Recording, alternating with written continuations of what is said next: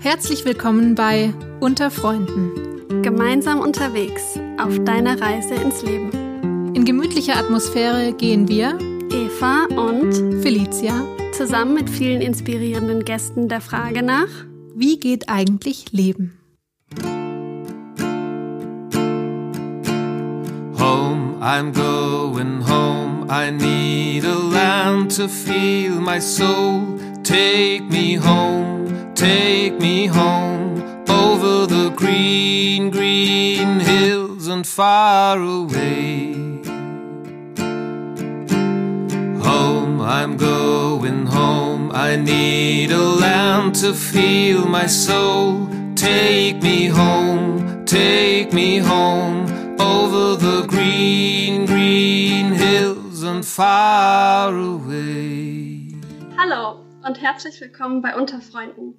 Mein Name ist Eva Weingart und ich freue mich, dass du heute dabei bist.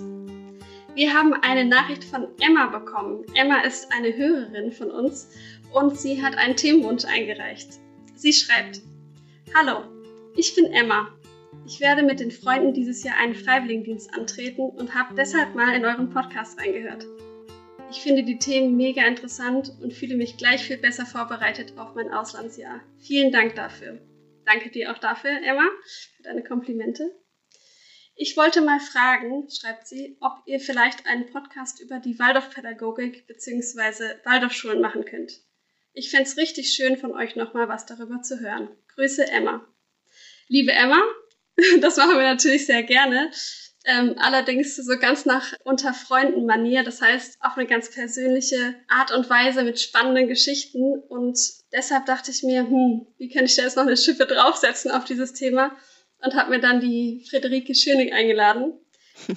Die ist nämlich nicht nur Waldorflehrerin, sondern seit kurzem auch, naja, ungeplant äh, Influencerin geworden und äh, wohnt in einem Schloss. Und ja, Friederike, du rockst irgendwie das Berufsleben mit drei kleinen Kindern und hast bestimmt eine Menge einfach so zu erzählen aus deinem Leben. Ich freue mich auf jeden Fall mega drauf, dass du hier bist. Und falls du da draußen äh, dich fragst, was Friederike, ich und der Hasenstall gemeinsam haben, dann bleib auf jeden Fall dran.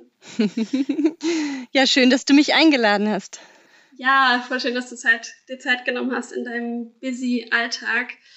Und das ist wahrscheinlich jetzt die äh, späteste Podcast-Aufnahme, die es bisher jetzt hier gegeben hat bei Unterfreunden. Es ist jetzt Viertel vor, zehn, gleich zehn vor neun abends, ähm, weil ja, dein Tag ist einfach gerade so voll von Beruf und Kids und du hast, glaube ich, gerade auch deine Kinder erst ins Bett gebracht. Ja, genau. Ist das so bei dir, dass du eigentlich erst abends so zu deiner Zeit kommst? Deinen kreativen Projekten? Boah, meine Zeit ist sowieso ein wichtiges Thema. Was heißt meine Zeit? Also da können wir irgendwann nochmal genauer drauf kommen, was bedeutet eigentlich bei Mama sein und Vollzeitstelle und dann auch noch irgendwie jetzt, wie du schon gesagt hast, Influencer und so ein Kram, alles eigentlich meine Zeit. Aber so, dass ich meine Dinge, die ich irgendwie für die Schule vorbereiten muss, machen kann, ja, das ist meistens abends oder eigentlich immer nur abends oder halt nicht und unbefriedigend und ähm, sonst auch auch immer oft am Wochenende oder also sonntags war immer so mein Arbeitstag. Genau, so versuche ich mich zu organisieren.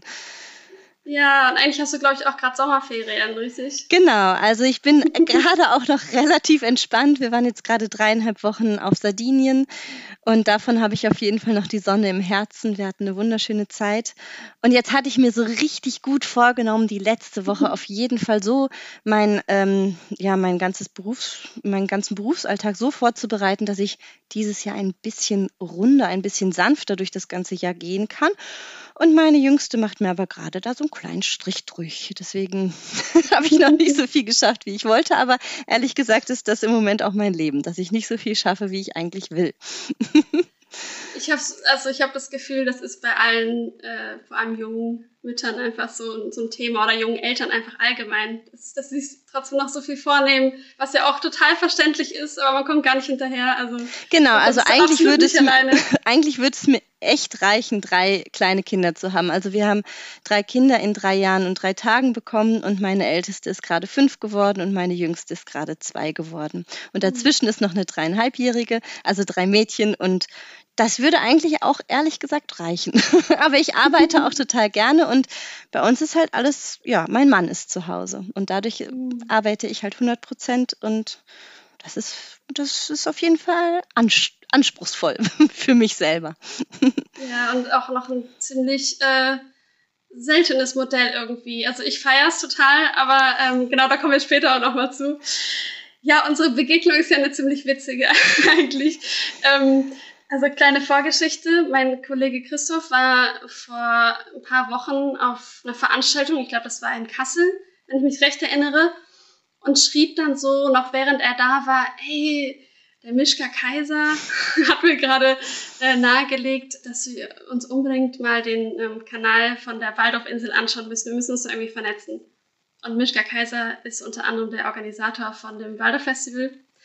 Und ich so, ja, cool, schau ich mal rein. Und dann habe ich dir halt so geschrieben und habe gesagt, hey, voll der coole Kanal, lass uns doch mal vernetzen. Und habe aber gar nicht geschnallt eigentlich, wer so richtig hinter dem Kanal steht. Und ja, dann kannst du ja vielleicht mal weiter erzählen, was dann passiert ist. Ja, also mir war eigentlich direkt klar, wer du bist, nämlich von meiner damaligen Freundin die Schwester. Und äh, deine Schwester ist ja, glaube ich, äh, drei Jahre älter als du, ne? Passt ja, das? So zwei, ja, zwei und ein bisschen. Ja, ja. genau. Und ähm, ich war einfach damals oft bei euch und ich habe am liebsten bei euch immer den Hasenstall ausgemistet. Deswegen kam ich jeden Montag. und deswegen hatte ich noch eine gute Erinnerung an dich, auf jeden Fall. Als kleine Schwester, manchmal auch ein bisschen nervend. Aber so ist es ja. Ja, ich meine, so war Spaß ja. Ich glaube, sie hattet ja auch manchmal Streit oder so, wie es halt bei in so einem Alter Fall. da ist, wenn man gerade in der Pubertät ist. Also keine Ahnung. Auf jeden Fall. Aber ich konnte mich auf jeden Fall noch gut an dich erinnern und habe mich total gefreut. Ja, Grüße gehen auf jeden Fall raus an Johanna, die auch immer fleißig den Podcast hört. ähm, ja, ich fand es auch wieder mega witzig, weil ich, ich habe es echt nicht geblickt in dem Moment und erst dann, als du es so erzählst, habe ich so gedacht, ah ja doch, dein Gesicht kommt mir doch richtig bekannt vor. Und als ich es dann meiner Schwester gezeigt habe, sie, ja klar, ist die Friederike und so. ja, auf jeden Fall ähm, irgendwie total schön. Und ich war jetzt gerade auch erst wieder in, in Schloss Hamborn. Leider war es nicht so ein schöner Anlass, weil mein Großvater, der noch da in der Nähe lebt, ähm, leider verstorben ist. Und wir die Gelegenheit dann aber genutzt haben, noch ein bisschen so Memory Lane mäßig alles nochmal so anzuschauen, wo wir aufgewachsen sind. Ähm, wir sind nämlich, als ich in der achten Klasse war, sind wir nach Süddeutschland gezogen. Und ja, Schloss am Born, äh, das ist ein kleines Dorf, also eigentlich ein Walddorf äh, mit ganz vielen verschiedenen Waldorf-Einrichtungen in der Nähe von Paderborn, also NRW. Ähm, und genau, da waren wir beide auf der Schule. Genau, also ich war äh, wirklich die ganze ganze Schulzeit dort. Also ich habe da auch Abitur gemacht. Und dann war ich erstmal ganz, ganz, ganz lange nicht mehr hier. Und jetzt erst seit letztem mhm. Jahr ähm, August bin ich wieder hier.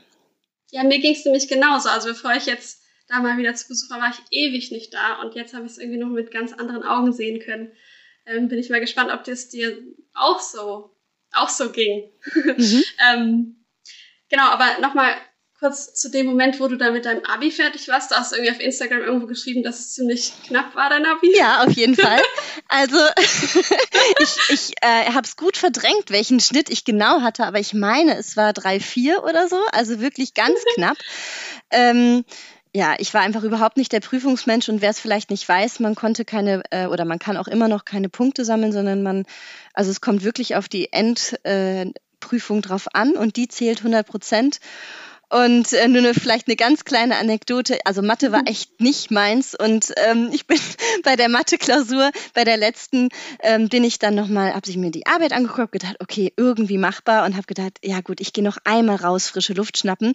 Ich gehe raus, es war an einem Samstag, damit wir gut Ruhe haben. Ähm, gehe raus, will nochmal einmal tief Luft holen. Oh und ähm, die Tür fällt zu und die Tür ist zu. Und ich komme nicht wieder rein. Und ich habe dann in, in ganz Prüfungsraum, ja genau, also in das ganze Schulgebäude. Und es war ja Samstag, also war dementsprechend auch niemand da. Und ich habe überall bestimmt eine halbe oh Stunde Gott. gesucht, ob mir irgendwer diese Tür aufschließen kann. Und war, als ich dann jemanden gefunden habe, weil da wohnen ja auch viele Lehrer in der Nähe, ähm, war ich natürlich auch am Boden zerstört. Ich durfte zwar als letztes meine Klausur abgeben, aber diese, diese Dreiviertelstunde konnte ich natürlich nicht rein, äh, wieder reinholen. Aber ich weiß nicht, was hatte ich denn? Zwei Punkte, drei Punkte? Ich weiß es noch nicht mal. Also das war so ein bisschen auch das, was es so richtig äh, miserabel Den hat Schnitt werden so lassen. Aber ähm, ja, genau. Aber so ist das Leben. Ich meine, das, äh, ja. Ja, Mathe hat auch meinen Schnitt verkackt. Also von daher, I feel you. Ja, so ist es manchmal. Ja, und dann nach, also wie hast du denn so deine, also abgesehen jetzt von dieser, von dieser Prüfungssituation, die echt äh, sich horrormäßig anhört, ähm, wie hast du denn deine eigene Schulzeit empfunden? Das ist ja super individuell immer. Ja, also ich habe, für mich war das richtig gut, dass ich, glaube ich, auf der Waldorfschule war. Ähm, ich habe es geliebt, so diese ganzen handwerklichen Fächer, sowie ich habe total gerne Korbflechten gemacht und Plastizieren und Schmieden und so. Solche Sachen fand ich richtig, richtig gut. Und generell auch mit der Natur und mit den Tieren arbeiten. Letztendlich habe ich so gedacht, Sprachen hätte ich echt besser lernen können. Das fiel mir immer dann mhm. auch im weiteren Werdegang immer wieder auf, dass ich da auf jeden Fall irgendwie so ein bisschen Lücken und habe und so weiter und so fort. Aber insgesamt war ich total zufrieden, dass ich auf dieser Schule war. Ähm, witzigerweise habe ich zweimal die Zwölfte gemacht, freiwillig, weil ich irgendwie das Gefühl hatte, ich war noch nicht so weit, dass ich jetzt ins Abi gehen konnte. Ob es mir wirklich was gebracht hat, dieses zweimal die Zwölf zu machen, weiß ich nicht. Aber ich konnte mir nicht vorstellen, zweimal die 13. Klasse mit all diesen ganzen Prüfungen zu machen. Und ähm, genau, also so war dann mein Werdegang. Dementsprechend war ich 14 Jahre auf der Waldorfschule. Und danach mh, hm, wollte ich unbedingt dann ähm, erstmal ins Ausland gehen, ein Jahr. Genau. Hey, das ist total witzig. Ich wusste das nämlich auch gar nicht, ähm, dass du auch die zwölfte wiederholt hast. Ich nämlich auch, auch freiwillig. Ja? Total verrückt. Also, weil normalerweise gibt es ja so dieses Sitzenbleiben, was man so an öffentlichen Schulen kennt. Das gibt es ja an der Waldorfschule nee. meistens eigentlich nicht. Also, nee, gar nicht. Das gehört nicht nee, zum ne? Prinzip dazu, nein. Ähm, aber dass, dass wir beide diesen Sonderfall hatten, dass wir das wiederholt haben, aus eigenen Gründen irgendwie so, ist äh, verrückt. Ja, das hätte ich jetzt auch ähm, nicht gedacht. Ja. Habe ich auch noch nicht so oft gehört. nee, nee, überhaupt nicht. Nee, das stimmt. Weil, ja. Ähm, und genau, dann bist du ins Ausland gegangen. Was, was hast du gemacht? Genau, ich war ähm, ein Jahr lang dann in Namibia an der Waldorfschule und ähm, habe dann so gedacht, also ich wollte eigentlich unbedingt Lehrerin werden, das war auf jeden Fall mein Ziel und habe dann gedacht, dass ich nochmal dieses Jahr einfach nutze, um mich nochmal ganz zu orientieren, was ich möchte. Und somit bin ich bei der Waldorfschule in Windhoek gelandet und ähm, mhm. habe dann da im Heim, also die haben so ein angeschlossenes Heim, weil ähm, viele Kinder von sehr, sehr weit her von den Farmen kamen ähm, haben die dann dort äh, in der Schule, also auf dem Schulgelände gelebt. Und dort habe ich mit denen gelebt und war sozusagen ähm, im Heim angestellt. Und ja, wie es so ist, rutscht man natürlich auch automatisch in die Schule rein, weil dann irgendwie doch ein Lehrer fehlt oder so. So ist es halt einfach. Und genau deswegen war ich dann ein bisschen als Lehrer unterwegs, aber gleichzeitig dann ein bisschen in diesem erzieherischen Ding tätig. Mhm. Genau. Und habe dann da dann gedacht, ah ja, perfekt, ich kann gleich Waldorflehrerin werden. Warum denn auch nicht? Ähm, aber mein, klar, mein Schnitt war natürlich auch eigentlich nicht gut genug, um, da war zu der Zeit, hieß es noch so, 20 Prozent der Lehrer werden ja nur genommen und Lehrer, dann braucht man ja nicht mehr und so nach dem Motto. Und ähm, da war der NC so bei 1,4, glaube ich, 1,3, also so richtig hoch für Lehramt, also Grundschullehramt. Und, ähm, Boah, krass, ist es immer noch so? Nee, ist nicht ja. mehr ganz so. nee, jetzt werden ja dringend Lehrer gebraucht. Ja, ja, eben. Und, ja. Ähm, aber da zu der Zeit, das war, warte, lass mich überlegen, 2007. Zu der Zeit war das halt noch so. Und dann habe ich mir gedacht, gut, warum denn erst Umwege gehen? Ich werde gleich Waldorflehrerin. Und ähm, somit habe ich dann in Witten dann angefangen zu studieren. Und war das für dich so total klar, dass du, also du hast gesagt, du wolltest schon immer Lehrerin werden, aber war das für dich auch klar, dass du Waldorf-Lehrerin werden Nee, willst? nee, eigentlich nicht. Das war wirklich nicht klar. Ähm, aber das kam dann einfach, es waren einfach verschiedene Gründe. Natürlich war es auch was Bekanntes, aber eigentlich wirklich auch, weil da der NC einfach nicht zählte. Ne? Das war ganz klar so. Und mein Jahr in Namibia hat natürlich dann auch als Praktikum und so gezählt dann schon. Und das konnte ich dann einfach richtig gut miteinander verknüpfen. Und dadurch war das irgendwie die logische, der logische weitere Schritt, dass ich dann jetzt ähm, nach Witten gehen kann. Aber ich habe mich auch erst in Namibia dann dafür beworben und auch da, dann wurde ich dann auch erst in der Zeit angenommen und habe mich dann dafür entschieden. Genau. Und hast du in Namibia da eigentlich deinen Freiwilligendienst gemacht oder ja, so mehr oder weniger. Also damals war, habt ihr das noch nicht organisiert, die Freunde der Erziehungskunst, sondern ähm, das war, ich glaube, ein Jahr bevor das dann irgendwie in euren Verbund damit reingekommen ist. Und ich habe dann einfach so recherchiert und habe mir so gedacht, naja, Namibia ist ja wirklich eher ein Einsteiger afrikanisches Land. Ich, ich meine, ich konnte da Deutsch sprechen. Es war ja wirklich eher auch, also die Schule, ich weiß nicht, wer es vielleicht wissen das auch einige nicht, da, da die Kinder reden dort ja auch Deutsch und die ersten acht Jahre ist sogar der ganze Unterricht auf Deutsch. Und ähm, deswegen habe ich gedacht, okay, wenn ich jetzt irgendwie, weiß ich nicht, in den Kongo gehe oder so, dann muss ich das auf jeden Fall begleitet wissen. Aber so schaffe ich das auf eigene Faust irgendwie. Äh, waren es dann auch Kinder von deutschen Eltern? Nee, nee, nee, nee. Nee, schon. Nee, nee. Also die, die ganzen afrikanischen Kinder oder namibischen Kinder, die ja eigentlich ein Vielvölkerstaat und also wirklich extrem viele Sprachen haben, die sprachen aber auch alle Deutsch. Weil es halt einfach eine deutsche, oder? ja, es war halt eine deutsche Kolonie ja. damals und dadurch ist, man merkt einfach noch sehr oder man spürt diese Spuren noch sehr. Mhm. Ja. Und wie war dann so dein, dein Studium? Erstmal total ätzend, wenn ich jetzt mal ganz ähm, nein, also weil die, weil das erste Jahr ähm, in Witten ist noch so sehr organisiert wie eine zwölfte Klasse. Also man hat auch noch mal ein Theaterstück, man lernt Eurythmie kennen, man lernt so die grundsätzlichen Dinge von Waldorf kennen, was total wichtig und richtig ist, aber für mich an dieser Stelle nicht richtig und wichtig war. Weil ich habe auch dann, als ich mich dann dazu entschieden hatte, Waldorf nochmal zu studieren, richtig, habe ich mich natürlich auch da vorher mit auseinandergesetzt. Und für mich war es viel zu wenig Input und viel zu wenig Forderung in dem Sinne. Es war nochmal mhm. so die richtig dieses, wo stehst du, wo möchtest du hin, was sind so, ne, so diese, ja, diese Fragen, die auch einfach wahnsinnig wichtig sind, bestimmt oft nach der Schule, aber für mich in dem Moment einfach nicht wichtig waren. Und dementsprechend, ähm, ich glaube, im Oktober hat es angefangen und ich bin eigentlich im Januar schon wieder geflohen, weil ich gesagt habe, eigentlich halte ich es nicht aus und ähm, bin dann in eine erste Klasse mit reingegangen und das durfte ich auch Gott sei Dank, dass ich dann einfach das, dieses grundständige Jahr verlassen durfte und bin dann ähm, ein halbes Jahr in die Praxis gegangen und durfte eine erste Klasse mit, äh, mitführen, weil der Lehrer in Elternzeit gegangen ist und das war total, also es war richtig gut.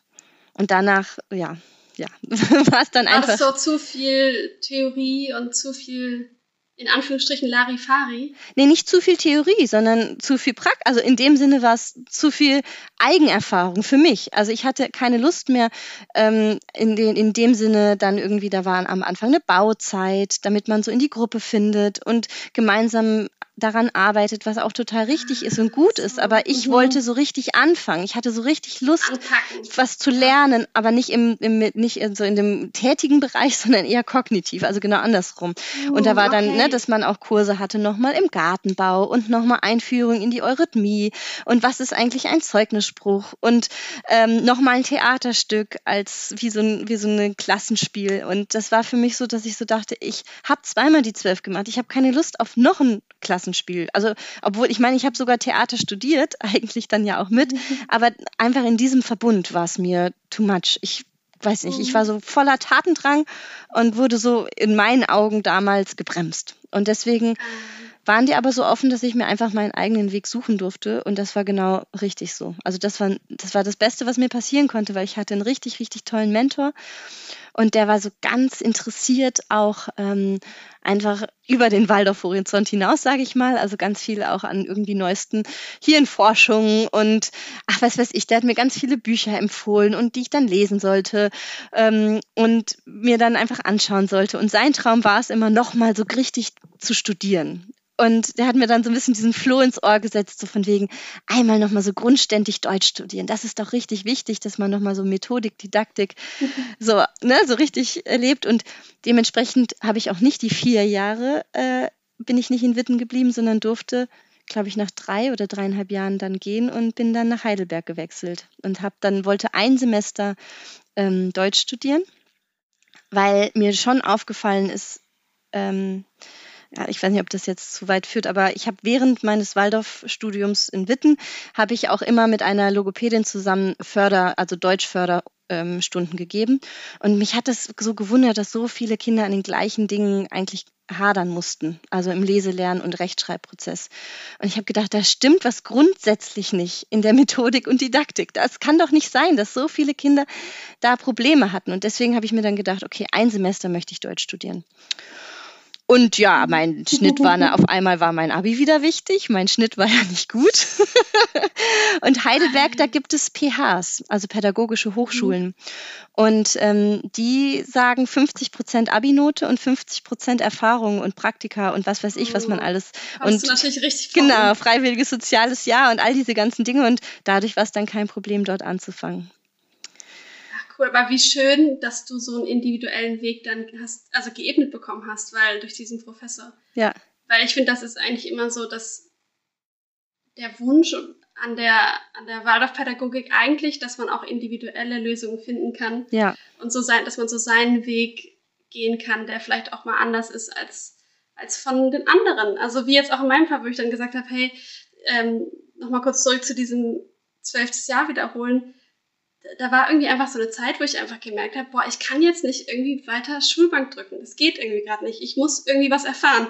Und habe dann ähm, ein Praktikum gemacht im sozialen Bereich und ich dachte, das mache ich jetzt ein Jahr und dann komme ich wieder zurück.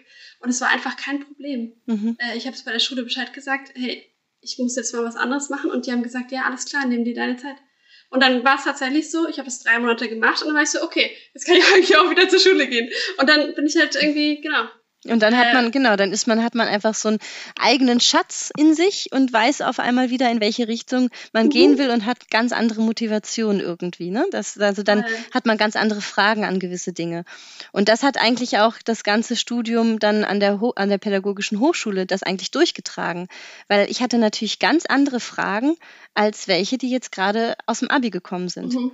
Also ich, ich, ich habe auch wirklich nur das besucht, worauf ich echt Bock hatte. Und wo ich so dachte, das hat jetzt Mehrwert, weil ich wollte ja nur ein Semester bleiben. Also habe ich mir das Semester nur mit den Rosinen vollgepackt sozusagen, was ich richtig gut fand. Ne? Und ja, ähm, ja dann war es natürlich zu gut, sodass ich dann, ja, dann da geblieben bin. Und somit habe ich dann noch ein zweites Studium gemacht. Heidelberg ist jetzt auch nicht so von schlechten Eltern. Natürlich nicht. Also äh, ich habe da jetzt 15 Jahre gelebt und es ist einfach äh, eine wunderschöne Stadt. Upsi, kurz mal 15 Jahre später. Ja, ja. genau. Also es war eine richtig tolle Zeit. Und dann hast du eigentlich zwei Studiengänge komplett fertig studiert. Ja, genau. Also das dann Germanistik noch, oder? Ja, ich habe ähm, nicht genau, ich habe also auf Grundschullehramt, aber das war damals gekoppelt mit Hauptschullehramt, also Grund- und Hauptschullehramt und habe dann Deutsch, Geschichte, Geografie und Theaterpädagogik äh, auch nochmal in Heidelberg studiert und habe dann gedacht, gut, ein Semester, ja gut, na komm, erste Staatsexamen. Ich habe auch gedacht, ich kann keine Prüfung schreiben. Ähm, der war ja noch so abgespeichert so, oh vom, vom Abi und habe gedacht, ich schaffe das sowieso nicht. Ähm, aber witzigerweise durfte ich richtig viel mündlich machen und ich würde sagen, im, in der Mündlichkeit liegt ja oft die Stärke auch der Waldorfschüler. Mhm. Ähm, und dementsprechend äh, genau, konnte ich dann ganz gut damit, also auch das erste Staatsexamen, die Prüfung war komplett, bis auf eine, war alles mündlich. Ähm, und dann hieß es, naja, aber wenn du das erste Staatsexamen gemacht hast, dann musst du auf jeden Fall auch das zweite Staatsexamen machen, weil das verfällt ja sonst nach einer gewissen Zeit. Ja. Ja, und somit äh, bin ich dann auch noch ins Ref gegangen. Wie es dann so ist, richtig so eine ganz kleine Odenwaldschule mit 60 Schülern äh, und drei Lehrern. Also es ist so. Aber es war, es war gut. Also ja, kann war auf jeden Fall auch eine gute Zeit. Und das war jetzt auch erstmal gar keine Waldorfschule, richtig? Nee, gar nicht, genau. Ja. Aber ich, äh, ich war sowohl in der Waldorfschule irgendwie ein bunter Hund, weil ich es immer schon irgendwie ein bisschen anders gemacht habe ähm, mit ganz viel Projekten und was weiß ich. Ähm, also da auch schon in den Prüfungen war es immer so, ah ja, okay, haben wir so noch nicht gesehen, aber spannend. Und ich war auch wieder im, in, in der Regelschule eigentlich ein bisschen bunter Hund, aber die haben mir überhaupt keine Steine in den Weg gelegt, sondern es war eher genau das Gegenteil, dass es richtig gut war und die haben mich machen lassen und das war natürlich richtig gut für mich. Cool, dann hattest du sozusagen alle deine Steine irgendwie so in der Schulzeit oder Ja, Richtung Ja, voll. Prüfung danach so ein Flow. Voll. Also wie gesagt, ich bin in das Studium reingegangen, habe gedacht, ich schaffe sowieso nicht, ich kann keine Prüfung machen und ich, ja, jetzt klar, man, man darf ja auch mal stolz sein. Also jetzt letztendlich habe ich mein Jeden Fall. Examen mit Auszeichnung bestanden. Also ja, Mega. ging dann ganz ja, gut. ja, auch nochmal an alle da draußen irgendwie, nur weil man in der Schule irgendwie nicht so gute Noten hatte, das heißt einfach gar nichts. Also im echten Leben sozusagen. Also wenn man irgendwie dann auch so sein, also wenn man jetzt an die Uni überhaupt möchte oder auch eine Ausbildung macht, wenn man dann so dein, sein Ding gefunden hat, ähm, kann das total anders sein. Also da ist jetzt auch noch ein anderer Maßstab irgendwie auch oder ja. Ja, und man hat eine andere. Motivation. Man, es kommt Ja. einfach das, wofür man Voll. brennt. Und dadurch kann man anders sich damit befassen. Ja, voll. Ja. Und ähm, für alle, die jetzt so noch gar keine Ahnung haben, was, was Waldorfschule eigentlich ist und was Waldorfpädagogik so ausmacht, ähm, was findest du ist so das Besondere an der Waldorfpädagogik?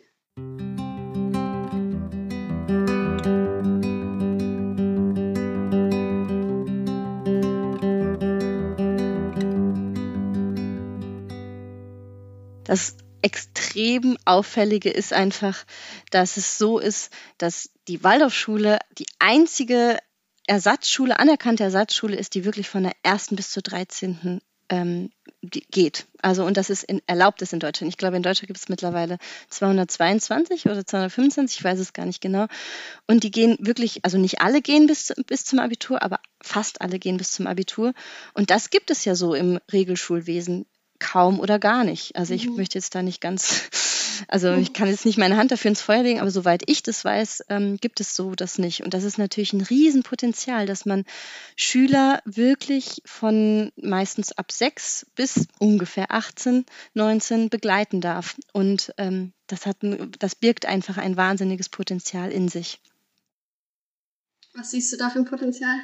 Ja, dass man wirklich auf den Menschen schauen kann. Ne? Du musst ja, du musst halt nicht irgendwie in der dritten Klasse ist ja meistens der Weg schon vorgezeichnet, wo du danach hingehst. Das ist in der Waldorfschule gar kein Thema, weil du wirst ja gar nicht mit irgendwelchen Leistungsüberprüfungen oder Notendruck oder so konfrontiert, sondern da wird hoffentlich, nicht, ich kann ja nicht für alle sprechen, aber hoffentlich auf das Individuum geschaut und du wirst ja auch erstmal von der ersten bis zur achten Klasse von einem Klassenlehrer, Klassenlehrerin begleitet. Und dann, wenn es optimal läuft, von der neunten bis zur 13. oder 12., je nachdem, für welchen Abschluss man sich entscheidet, ja nochmal wirklich engmaschig begleitet. Das heißt, in der Regel kennen die Lehrer dich sehr gut und du kennst die Lehrer oder Lehrerinnen sehr gut. Das hat natürlich, ja, das hat Potenzial, birgt auch Gefahren in sich, keine Frage. Aber es birgt auf jeden Fall, hat es Potenzial, finde ich. Mhm. Und das ist definitiv noch zu ungenutzt manchmal. Also ich glaube, ähm, jetzt erst nachdem ich äh, in der Regelschule auch war ähm, und ja auch verbeamtet war und all diese ganzen, diesen ganzen Werdegang hinter mir, mir gelassen hat, denke ich so, eigentlich ist es total wichtig, dass man den Waldorflehrern nochmal bewusst macht, was sie eigentlich da für einen Schatz haben. Dass, dass sie so unabhängig oft ähm, agieren können und wirklich ein ganzes System von so jungen Jahren bis wirklich zum Ende, bis man dann anfängt zu studieren, Ausbildung zu machen oder was weiß ich, was man machen wird, zu begleiten. Und das ist Wahnsinn, Mhm. finde ich. Das stimmt, das ist eine ganz, ganz große Rolle, die man dann auch einnimmt in dem Leben von, von den Schülern und Schülerinnen. Das ist ja Wahnsinn eigentlich. Ja, total prägend. Ja, bei mir ist es ja leider ein bisschen abgebrochen, dadurch, dass ich dann familiär sind wir umgezogen.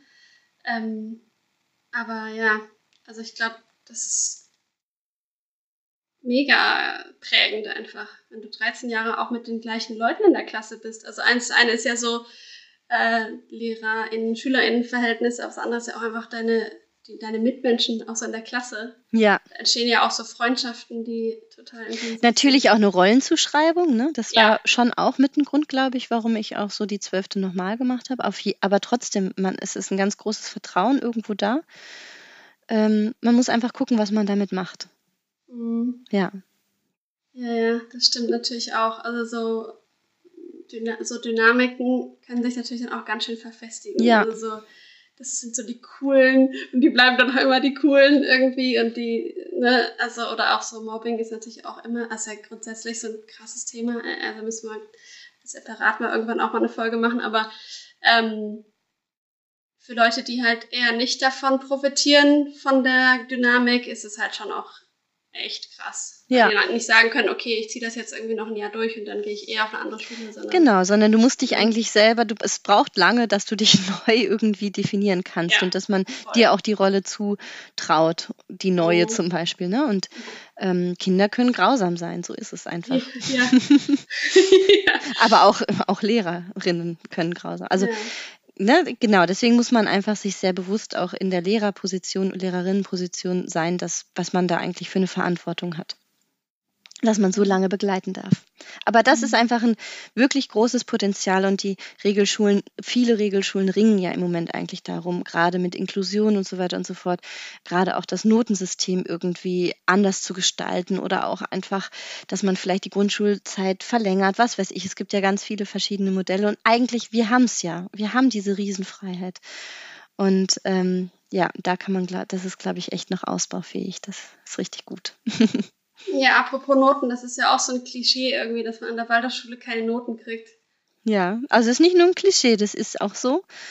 Und ähm, mir war es jetzt zum Beispiel auch beim Schreiben der Erstklasszeugnisse wirklich wichtig, dass man auch in dem Sinne keine Note rauslesen kann, sondern es ist eine mhm. allumfassende Beschreibung und trotzdem äh, kann man ganz klar sehen, wo liegen die Kompetenzen und wo liegen die Fähigkeiten und was ist was wäre noch gut, was ich noch entwickeln darf?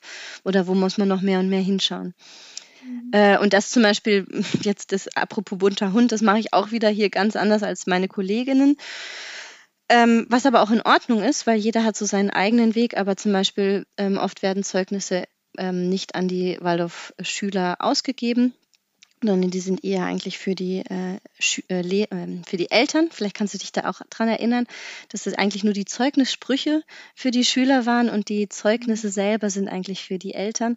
Und mhm. ähm, ja, und das habe ich auch alles jetzt mal ein bisschen anders gemacht, sondern ich habe jetzt die Zeugnisse für die Schüler geschrieben und ah. hatte auch Entwicklungsgespräche mit den Schülern und den Eltern und mir und das so werde ich das auch weiter ähm, handhaben. Also dass man einfach so eine so eine Vermischung stattfinden lässt von neuen kompetenzorientierten Unterricht zu tradierten Waldorfunterricht, was da auch wichtig und richtig ist und genau da einfach eine gute Mischung stattfinden lassen kann. Oh, das finde ich total schön, weil im Endeffekt hat man die Zeugnisse ja trotzdem als Schüler, Schülerin auch gelesen. Voll. Und das ist dann also so blöd, wenn man da nichts versteht, was eigentlich da drin steht, oder? Ja. ja.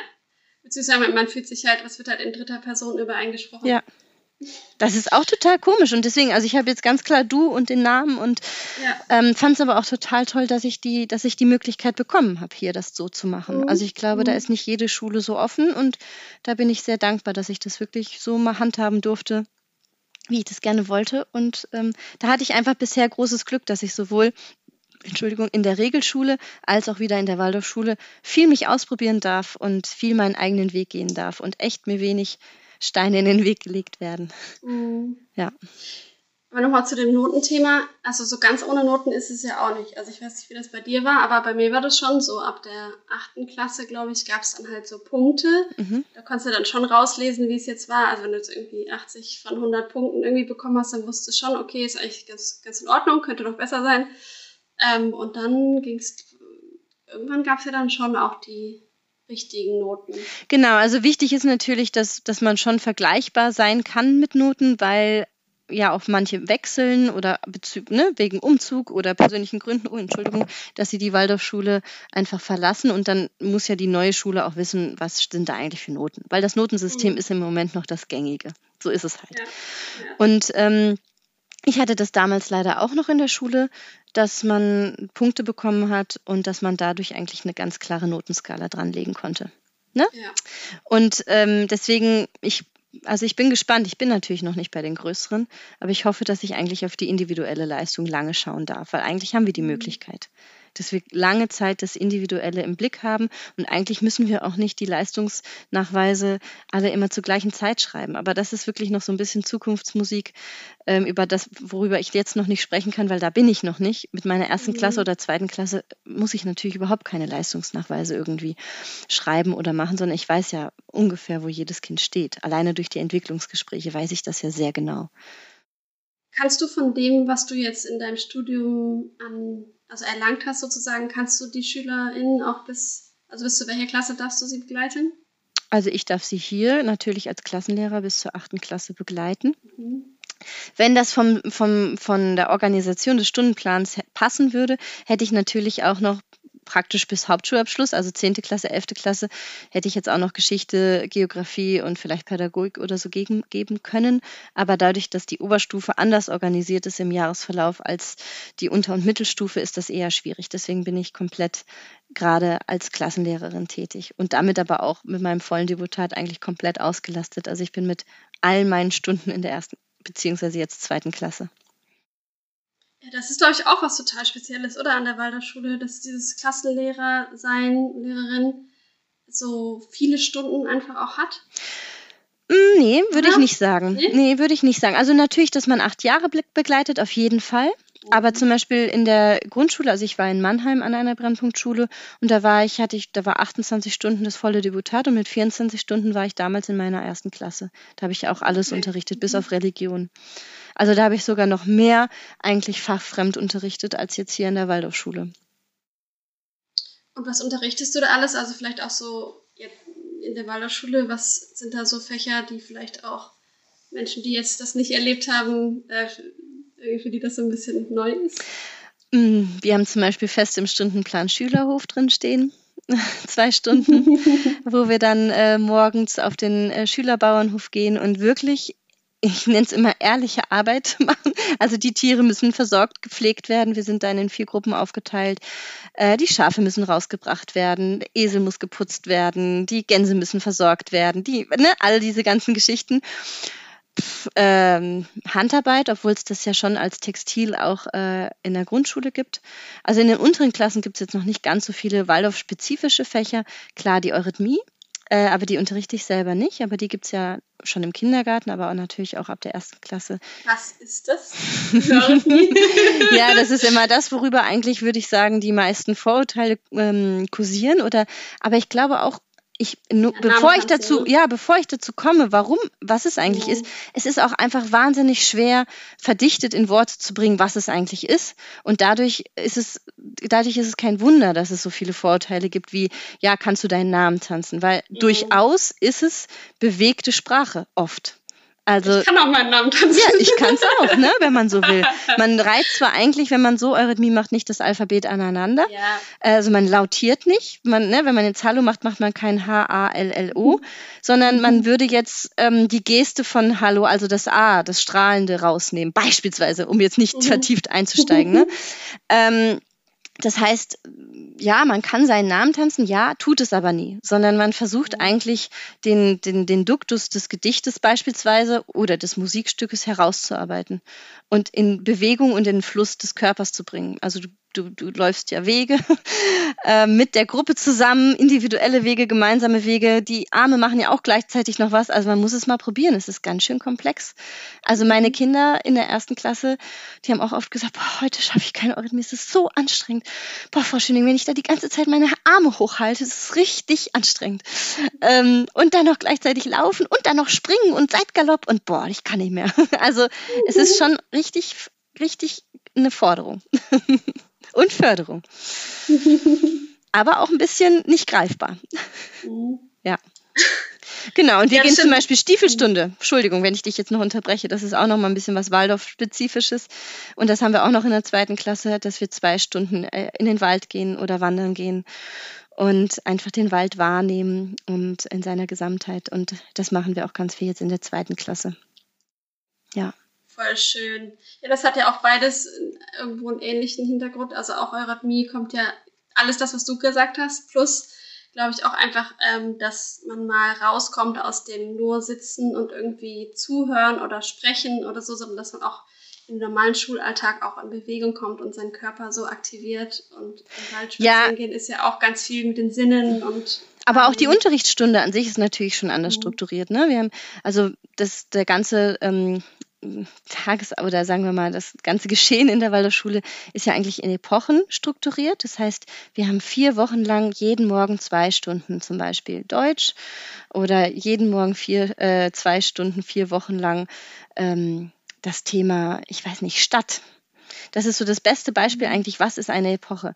Ähm, Rudolf Steiner hat mal in einem seiner Werke oder in seiner, einem seiner Aufsätze geschrieben, dass man muss sich das so vorstellen, gerade damals, so 1915, 1910, war halt eine extreme Verfächerung. Also das heißt, eigentlich jedes, jedes Fach stand für sich und jedes Fach war aneinander. Eine Stunde Deutsch, eine Stunde Mathe, eine Stunde Geschichte, eine Stunde Englisch, eine also so aneinandergereiht. Und nichts hatte irgendwie, hat sich aufeinander bezogen.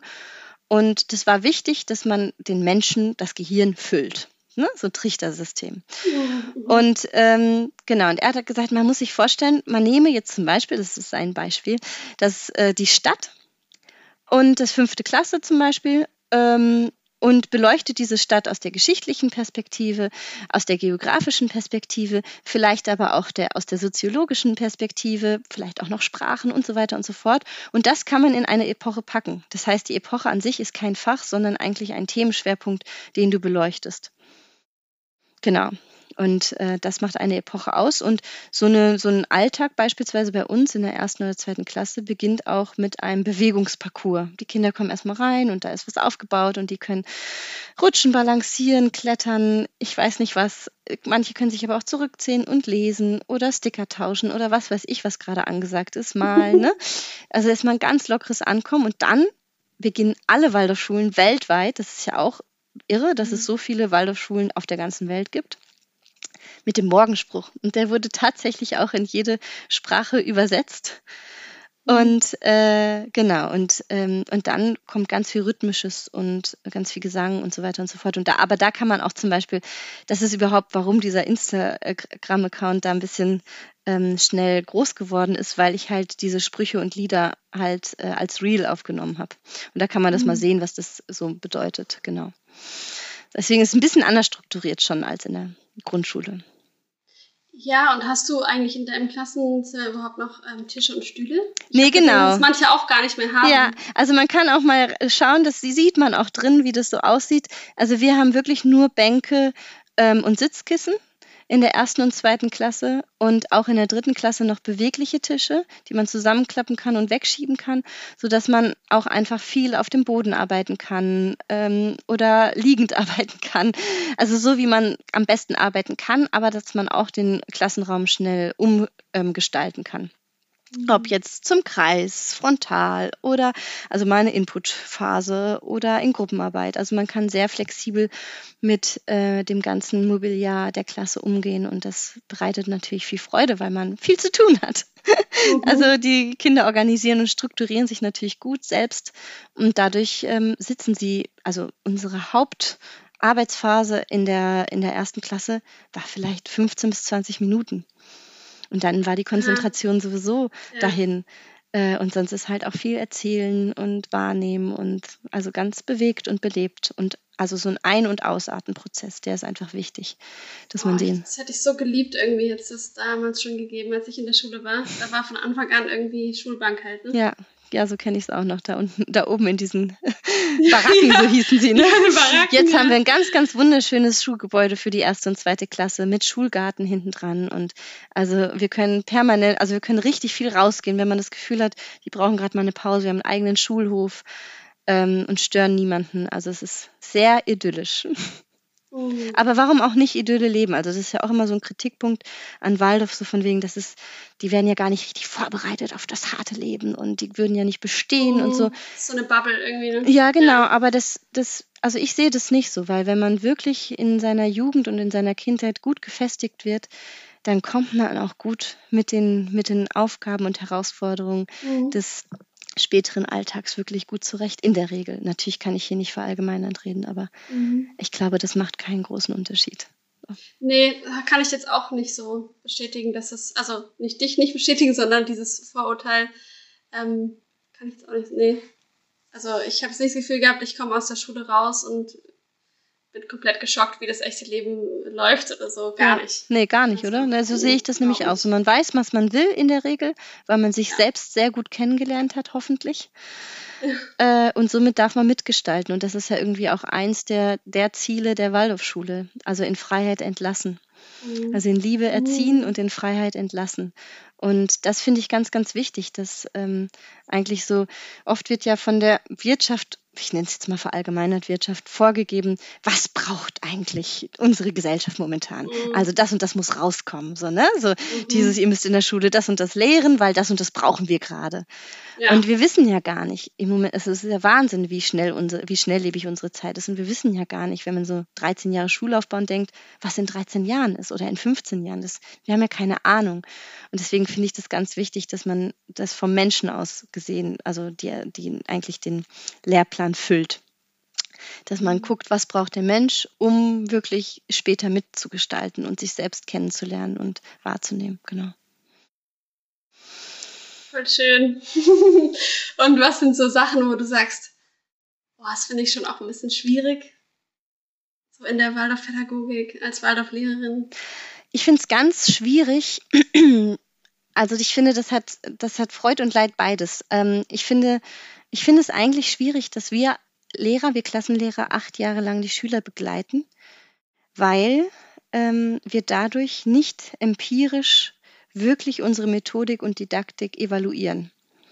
Das heißt, ähm, du so in der Grundschule machst du in der Regel ein bis vier Jahre oder alle zwei Jahre, ne, je nachdem, wie du immer durchgehst, immer wieder bringst du deinen Schülern das Lesen und Schreiben bei. Ne, also jetzt mal aufs Deutsch nochmal bezogen. Du kommst mhm. ja immer wieder an diesen Punkt. Und du kannst dir ziemlich gut vornehmen, okay, aber nächstes Jahr oder übernächstes Jahr mache ich es aber so und so, mit der und der Methodik. Wenn du aber acht Jahre lang Schüler begleitest, dann greifst du oft automatisch nach acht Jahren auf das Alte zurück.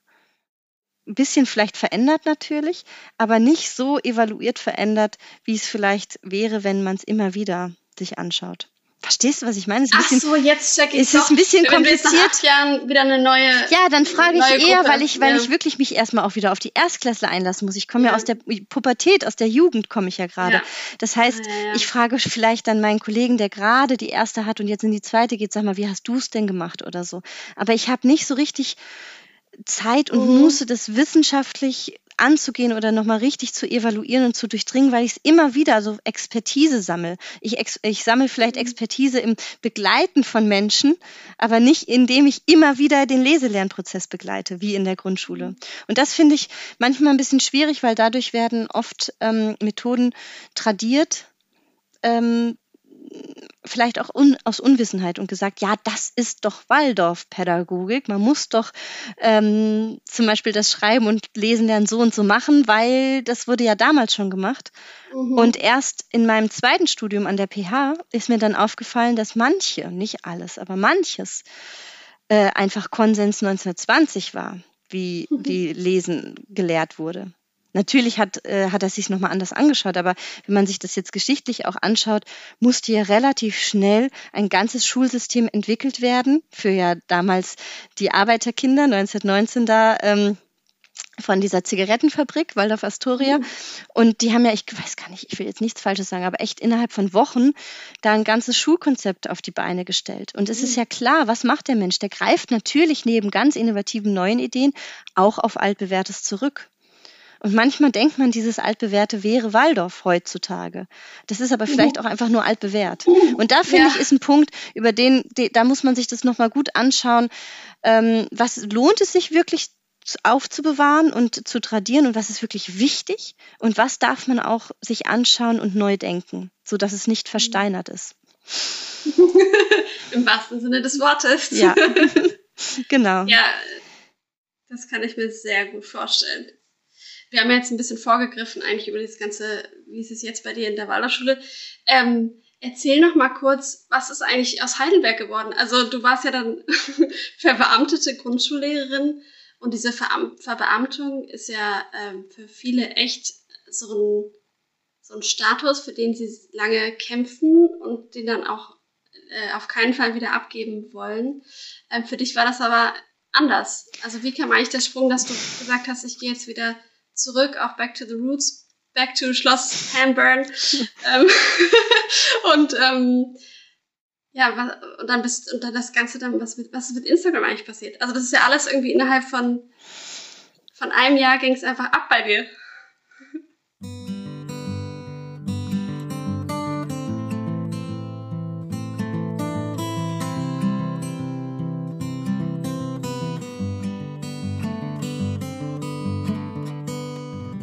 Ähm, ja, also das hat echt ganz persönliche Gründe. Das hat gar nichts eigentlich mit der Schule oder so groß zu tun oder dass ich jetzt unbedingt an die Waldorfschule zurück wollte, sondern eher wirklich ganz individuelle ähm, Gründe. Ähm, Heidelberg ist sehr beliebt, relativ teuer.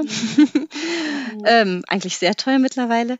Und ähm, genau, wir, haben, wir hatten damals dann zwei Kinder ja relativ schnell bekommen. Also das zweite kam ja dann nach 17 Monaten. Und ähm, dann hat sich das dritte angekündigt. Und wir wohnten halt in einer 100 Quadratmeter Wohnung, die war gut, aber wir haben gedacht, okay, vielleicht finden wir ja irgendwie was anderes. Und haben uns gefreut wie die Schneekönige, dass wir ein kleines Haus in ähm, fünf Kilometer, also in, auch in einem Ortsteil von Heidelberg, fünf Kilometer von der Innenstadt gefunden haben, direkt am alten Neckar. Und haben uns, haben uns wirklich wie die Könige gefühlt, dass wir von 250 Menschen, bis, bis überhaupt das geendet wurde mit dem, mit dem E-Mail, ne? also wahrscheinlich haben sich noch mehr beworben, aber 250 E-Mails hat er sich durchgelesen und dass er sich dann uns ausgewählt hat, wir haben uns wirklich total gefreut und sind dann in ein über 100 Jahre altes Haus gezogen, frisch saniert, top gemacht. ähm, und nach, dann sind wir eingezogen und nach drei Tagen war der erste Wasserschaden.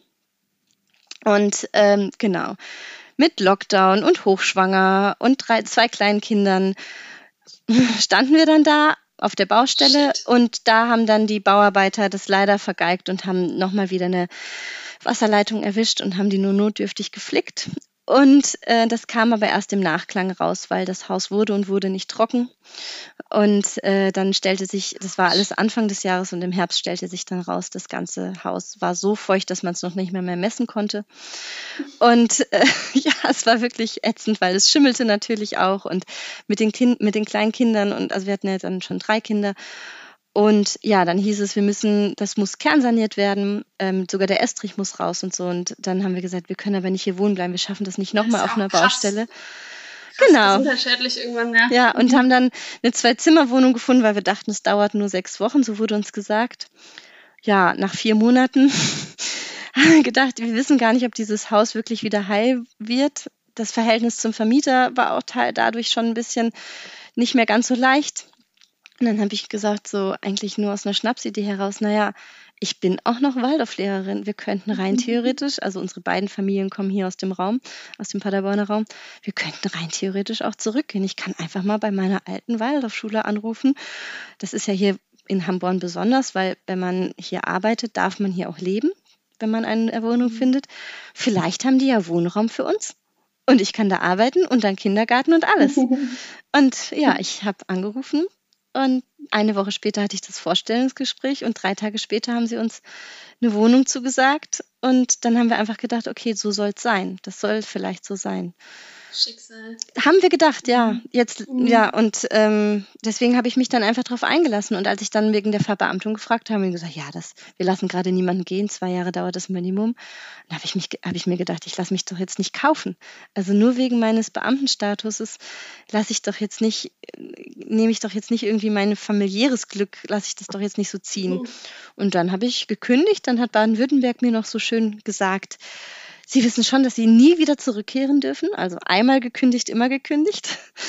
In dem Beamtenstatus? Ja, ich darf, Oder nach Baden-Württemberg? Ich darf nie wieder als Lehrerin in Baden-Württemberg mit dem Beamtenstatus arbeiten. Wow. Ähm, aber ich habe dann gesagt, ja gut, so ist es jetzt. Wenn ihr dann beleidigt seid, dann ist es so. Das ist auch voll altertümlich. Äh, es ist krass altertümlich. Und dann habe ich halt gekündigt und ähm, bin jetzt hier. äh, klar, ich verdiene schon weniger hier, aber mhm. im Gesamten in Heidelberg hätten wir definitiv von den Fixkosten hätten, hätte ich eine volle Stelle haben müssen und mein Mann hätte definitiv 60, 70 Prozent arbeiten müssen. Die Kinder hätten von morgens bis nachmittags betreut werden müssen. Und hier können wir relativ gut von einem Gehalt leben, weil Kindergarten kostet nichts. Das war in Heidelberg, haben wir 1300 Euro nur für die Kinderbetreuung bezahlt für drei Kinder.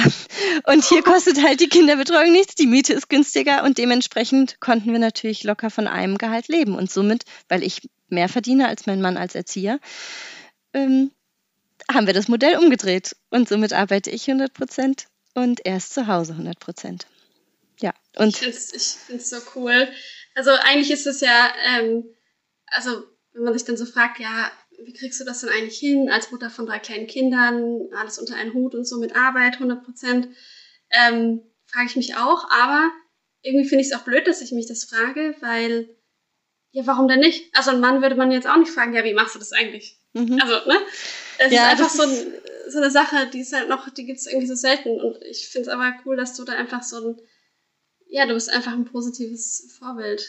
Schon, aber ich muss auch ganz ehrlich sagen, es ist schon auch anstrengend. Es ist schon auch schwer, weil so das ganz kleine so. Kinder und unsere Kleinste macht definitiv nicht so mit, wie wir uns das gedacht haben. Also sie ist ja. extrem Mama anhänglich. Und ja. sobald ich die Tür hier öffne, habe ich sie an mir, ne? Und ich habe auch, ich habe gedacht, ich kann vielleicht auch nachmittags mal vorbereiten. Nein, ich muss es halt nachts oder am Wochenende machen, weil eigentlich lässt sie mich nicht gehen.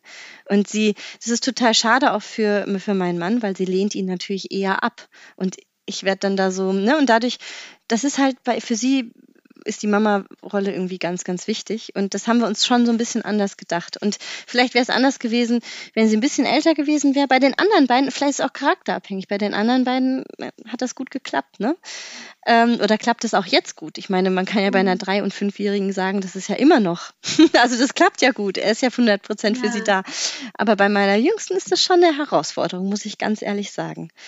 Ähm, sie ist auch noch wirklich klein. Sie ist wirklich noch klein und natürlich mit Nächten. Und ja, und äh, klar haben wir das, ne, er kocht auch und so. Das, also das ist, wir haben das schon dann so ein bisschen auch klassisch geteilt, aber es bleiben trotzdem auch viele Dinge natürlich bei mir, was auch in Ordnung ist, weil vielleicht sind wir da auch einfach oh, jetzt rede ich voll verallgemeinert, aber anders mhm. gepolt, ne? So Schuhe kaufen, Klamotten kaufen, Klamotten einsortieren, aussortieren, was wie organisiert wird, Kindergeburtstag, Geschenke. Das ist, sind natürlich noch so Sachen. Also ja, kein Wunder, dass ich abends nicht zum Schlafen komme. Also eigentlich so ein bisschen overloaded. Es sind halt tausend Sachen, vor allem alle so drei hintereinander. Ja, genau. Das macht es dann schon, ist schon eine Herausforderung. Aber es ist total schön, dass er sich darauf eingelassen hat und ist auf jeden Fall eine, eine wichtige Erfahrung für uns alle. War das für euch schwer, das so zu entscheiden? Nee, für, äh, für mich tatsächlich, für mich tatsächlich ein bisschen schwerer als für ihn. Aha. Also er hatte da richtig Bock drauf und wollte das unbedingt machen. Und ich habe immer gesagt, ja, aber dann mach doch wenigstens ein bisschen und dann mache ich ein bisschen weniger als 100 Prozent. Und dann, aber ganz ehrlich, ist es eigentlich richtig, wenn die so jung sind und besonders das Arbeiten in der Waldorfschule, 80 Prozent macht da den Kohl nicht fett, ob du 80 Prozent oder 100 Prozent arbeitest. Mhm. Das Geld ist nur anders am Ende, aber ja. letztendlich kommt immer genug Arbeit, weil man hat ja in der Waldorfschule keinen Rektor und so, ne? Das ist ja alles selbstverwaltet. Dadurch ist immer genug Arbeit da und wenn du dann Kapazität hättest, weil du weniger Prozent hast oder weniger arbeitest, dann hast du es wieder voll. Also dementsprechend ja. ist es wichtig ja. eigentlich, finde ich, dass man in der Waldorfschule, meine Meinung, ähm, 100 Prozent arbeitet. Ähm, genau, und dementsprechend war das Konzept so für uns genau richtig. Und er wird jetzt wahrscheinlich so, weiß ich nicht, mit zehn oder so, zehn Stunden wahrscheinlich irgendwann wieder ein bisschen anfangen zu arbeiten, damit man sich auch so ein bisschen was leisten kann. Voll cool. Und ähm, in diesem ganzen wilden Leben hast du dann auch noch entschieden, du wirst jetzt Influencerin? Ja, also ich hatte also eigentlich überhaupt Friederike hat einen Account, der innerhalb von kürzester Zeit irgendwie 12.000 Follower generiert hat. Ja, das lag, das, es war aber auch eine dankbare Zeit, wurde mir gesagt, vor Weihnachten, weil da gingen noch so sehr viele Reels viral, so nennt man das ja. Mhm. Und dann wurden halt teilweise die Videos irgendwie 650.000 Mal angeschaut, wie ich irgendwie Formzeichen in einer Tafel mache. Also auch, da kamen natürlich auch so ein bisschen unverständliche Kommentare, so von wegen, hä, was macht die da bitte? Weil das dann halt so gepusht wurde, irgendwie aus irgendwelchen Gründen. Ich hatte einfach Glück, würde ich sagen. Ähm, und vielleicht auch, es ist natürlich auch spannend. Ich komme aus beiden Systemen. Also ich habe sowohl bin ich Waldorflehrerin als auch Grund- und Hauptschullehrerin und ich vermische irgendwie beide Systeme von Anfang an miteinander. Also ich kann auch viel aus der Grundschule berichten, ähm, wie ich da zum Beispiel bewegtes Lernen oder so gemacht habe. Und dadurch habe ich natürlich im Vergleich zu reinen Waldorf-Accounts vielleicht auch einfach noch, noch eine andere Bandbreite. Und ich habe auch noch drei Mädchen so schnell hintereinander gekommen, bekommen. Das mhm. heißt, haben auch noch mal diese Kinder diesen, und dann wohnt dann dann ist mein Mann auch noch zu Hause und ich arbeite, was vielleicht auch noch interessant ist. Und wir wohnen auch noch in einem Schloss und dann in so einer Blase wie Schloss am Born. Das waren natürlich viele Punkte, die vielleicht einfach äh, auf Interesse stoßen, aber klar, ich schaffe das natürlich lange nicht so zu pflegen, wie man es eigentlich hätte äh, machen müsste. Ich danke sehr, dass die mir nicht alle abspringen, wenn ich mal mich ein paar Tage nicht melde. Ähm, und am Anfang hat mich meine Klassenhelferin. Aber warte, was ist eigentlich hier das mit, mit dem Schloss noch? Das musst du jetzt noch mal kurz aufklären. Ach so. Mit dem Schloss. Ähm, ja, es heißt ja Schloss am Born, ne? Und äh, das Schloss gab es hier schon ganz lange und es ist hier eine renovierte Schlosswohnung frei geworden, saniert. Wir haben hier 100 40 Quadratmeter und äh, wohnen hier im Schloss. Aber es klingt im Moment ein bisschen schöner, als es ist, weil das ganze Schloss wird gerade saniert und dementsprechend leben wir seit einem Jahr wieder auf einer Baustelle. Also dieses Baustellenthema verfolgt uns leider sehr und raubt uns echt teilweise dann noch den letzten Nerv, ja. wo man dann denkt, so man bräuchte eigentlich seine Kapazität für was anderes. Aber von außen sieht es sehr hübsch aus. Es ist halt so ein altes, so ein, du kennst es ja noch, so ein altes Gemäuer. Ja. Ähm, genau. Schon mega schön. Ja, es hat auf jeden Fall Charme und äh, es ist auf jeden Fall richtig. Sie haben es auch wirklich schön saniert. Also es ist wirklich schön geworden. Und genau nochmal zu diesem Insta. Also meine ähm, Klassenhelferin und Freundin, die hat mir da damals geholfen, weil die hatte auch schon einen Instagram-Account, der ganz gut gelaufen ist. Und sie hat mir so ein bisschen gesagt, wie man das so machen sollte und hat, mir, hat mich dann aufgenommen und mir das gezeigt und mich da ganz tatkräftig unterstützt. Die ist leider jetzt selber im Ref und dementsprechend kann sie mir nicht mehr helfen. Deswegen muss ich es alleine machen. Jetzt musst du dieses Riesenschiff alleine. Ja, und das ist eigentlich nicht, also das ist, äh, übersteigt eigentlich so ein bisschen meine Kompetenz äh, und auch meine Zeitkapazität. Aber irgendwie habe ich auch das Gefühl, es ist schon auch ein cooler Austausch, der da stattfinden kann. Mhm. Und vielleicht kann man ja auch so einfach viel auch mit in die Regelschule ähm, transportieren und das würde, das fände ich einfach richtig schön. Und ich, äh, ich profitiere auch genauso aus der Regelschule von den anderen, die da irgendwie was zeigen. Das finde ich richtig gut. Voll und alle angehenden LehrerInnen können sich ja irgendwie auch inspirieren lassen von, von deinem Kanal. Also nochmal alle da draußen, schaut mal auf äh, waldorf.insel vorbei und lasst liebe Grüße da. ja, gerne. Ich würde würd langsam gerne mal zu, so Richtung Ende kommen, ja. aber gibt es noch irgendwas, was du unseren HörerInnen so mitgeben willst zum Thema Waldorfschule, zum Thema Lehrerin sein, Beruf finden? Was gibt's noch was, was, du, was dir noch auf dem Herzen liegt?